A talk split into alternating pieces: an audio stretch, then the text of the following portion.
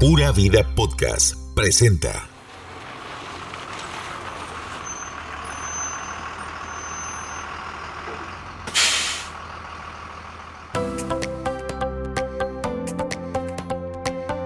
La iniciativa Chepe se baña de la Fundación Promundo llegó a la capital de Costa Rica para darle dignidad a la población habitante de calle que es invisibilizada por sus adicciones y estilo de vida. Ese proyecto que dona gotas de vida está creciendo. Inició en los parques con duchas en toldos y ahora tienen nuevos emprendimientos y proyectos. Esto es Chepe se baña, el podcast con Mauricio Villalobos.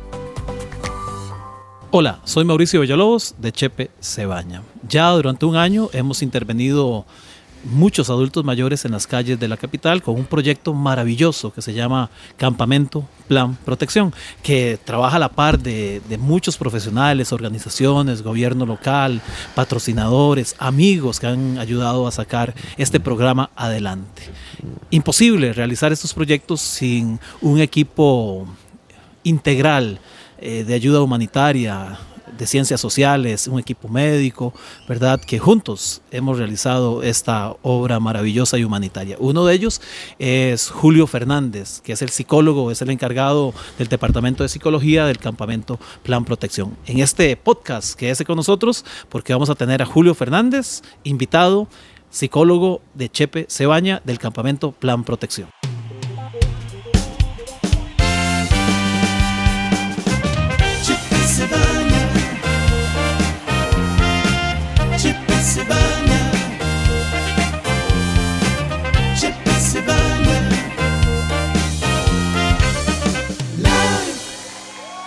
Hola, soy Mauricio Villalobos de Chepe Cebaña. Gracias por estar con nosotros.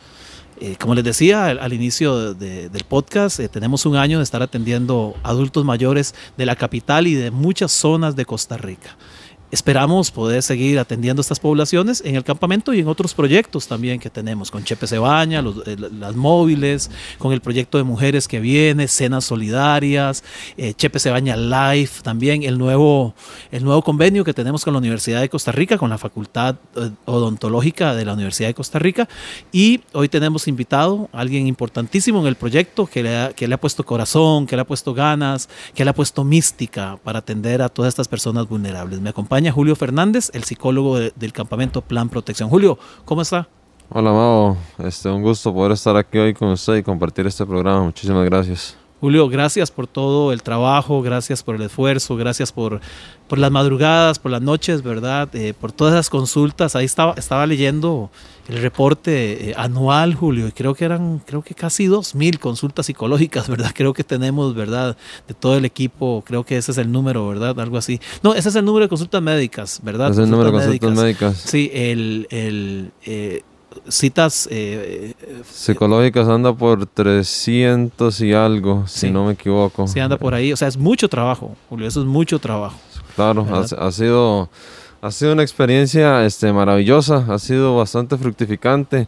El trabajo que se hace desde que se intervienen en calle, ya este, el simple hecho de, de, que acepten el venir aquí, el poderlos traer, este, el poderlos hacer que se queden y empezar todo ese proceso que muchas veces pues no es solo un tema de consumo, sino que vienen otra serie de, trastornos asociados y, eso muchas veces provoca que, el usuario este, decida abandonar, pero para gracia de nosotros y por dicha tenemos un gran equipo interdisciplinario que nos ha permitido este, tener una muy baja tasa de, de abandono con habitantes de calle. Julio, ese trabajo de contención, usted ha hecho un un súper trabajo, ¿verdad? Un, súper abordaje. Yo he sido consciente de eso eh, constantemente. Usted está en las cabañas de aislamiento, que no se vayan, tratando de sostenerlos, que una semana más, que 15 días más, y, trata de sostenerlos. Tal vez de ahí, eso es uno de los factores por los cuales el programa tiene mucho apego, ¿verdad? Mucha adherencia este, este eh, que ha tenido el campamento. Sí, es, bastante interesante como una persona que viene de calle y se le brinda una oportunidad se siente extrañada de que, bueno, ¿por qué me están dando todo esto? Ah, ¿Me lo merezco? ¿O, o, qué pasa, verdad? ¿Por qué, porque estas personas son tan buenas conmigo? Entonces, esa, esa, esa empatía con, con, el usuario, e, ese tema de, de, brindarle una nueva esperanza, una nueva oportunidad y sacarlo de esa desesperanza que lleva arraigada por años, este, hace que, que el trabajo que venimos haciendo valga cada momento, o sea, no, no hay otro lugar que se comprometa de esta manera y que haga lo que hacemos en Chepe Cebaña. Es un trabajo arduo de cada persona que está aquí y a cada persona se ha tratado con dignidad y se ha respetado este, sus derechos. Si quieren calle, se les da la, se les brinda esa oportunidad. Si quieren albergue, respetamos el que hayan albergue. Entonces, este, e, ese, ese tema de, de respetar los derechos de cada persona, pues pues nos ha ayudado a que no se sientan incómodos y a que no se sientan este, que son una posesión, ¿verdad? Sino que están en toda su libertad de elegir a cada instante y a cada momento. Julio, es, eso que usted está comentando es importante, que los amigos nos están escuchando aquí en el podcast. Y nosotros validamos los derechos. Un adulto mayor está con nosotros dos meses, tres meses, a veces menos, y al final ellos deciden si, si se van, si pueden irse a la casa, la familia los recibe, o si se quieren ir, a un albergue de larga estancia o permanencia, ¿verdad? Y entonces ustedes con el departamento social, eh, que, en estos días vamos a presentar otro podcast también con, con la parte social, ustedes se encargan de, de hacer todo contactos, de buscar albergues, o si se quiere, algunos eh, tenemos que reconocer, algunos dicen, no, Mauricio, o no, Julio, eh, quiero volver a la calle, yo no estoy diseñado o, no soy, no quiero estar en un albergue.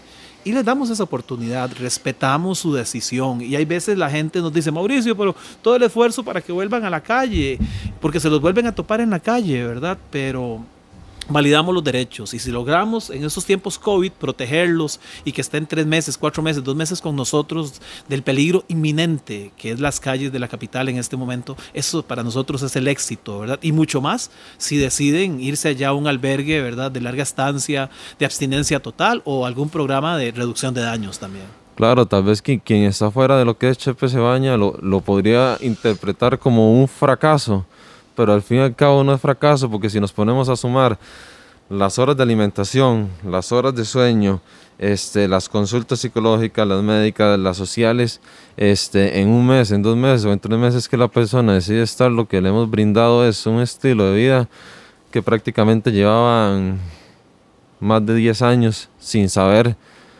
lo que era poder este, comer tranquilo, dormir tranquilo. Entonces en ningún momento es un fracaso, simplemente son las elecciones que toma cada persona y como cada ser humano es libre de hacer lo que desee, pues partimos de esa libertad. Si por mí fuera ninguno estaría en calle, pero lamentablemente de ahí, hay veces me dicen, Julio, este, quiero albergue y al otro día me dicen, este no, ya no quiero albergue, quiero volver al sitio donde estaba y no me van a encarcelar y no me van a encarcelar y no voy a ir a ningún albergue y punto. Entonces, ok, dignamente respetamos. ¿Y qué hacemos cuando los ponemos en calle? Pues una serie de estrategias para mitigar lo que es el riesgo de una eventual recaída y que si se da esa recaída, pues mitigar los daños, que no sea tan severo este, la vuelta al consumo, ¿verdad? Para que cause los, los menores estragos posibles en la persona. Y siempre puertas abiertas, ¿verdad? Si una persona decide volver a la calle y, y nos lo volvemos a encontrar, le brindamos la ayuda las veces que sea necesario. Eso ya lo hemos vivido muchas veces, ¿verdad? Así fue con Cholo hoy. Sí, ya, y, hoy maravilloso porque se fue a un albergue con Abdis, Cholo, ¿verdad? Eh,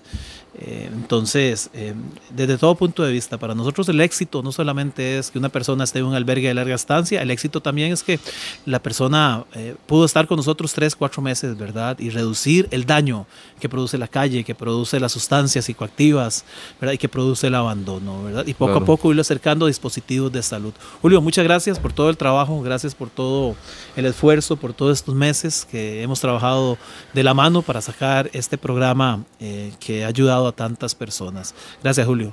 A usted las gracias, Mao, por este año, por este aniversario. Muchas felicidades este, por todo lo que me ha enseñado como ser humano. Este, y no tengo más que palabras de agradecimiento este, para usted y para todo el personal. Somos Chepe sí, todo, todo, el equipo, ¿verdad? Eh, y quiero invitar a todos los amigos para que nos visiten en redes sociales. Estamos ahí en Facebook, Chepe Cebaña, o el Instagram, Chepe Cebaña Oficial. Todos los domingos en programa estreno Chepe Cebaña Live, 8.30 pm, ahí en, el Facebook. Y lo repetimos entre semana en distintas franjas horarias también para que lo vean.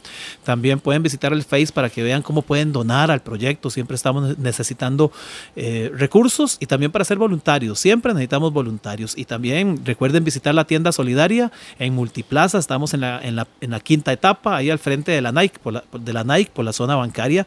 Y así que nos siga acompañando en este esfuerzo que estamos realizando con estos programas. Y esto fue Chepe Cebaña, el podcast.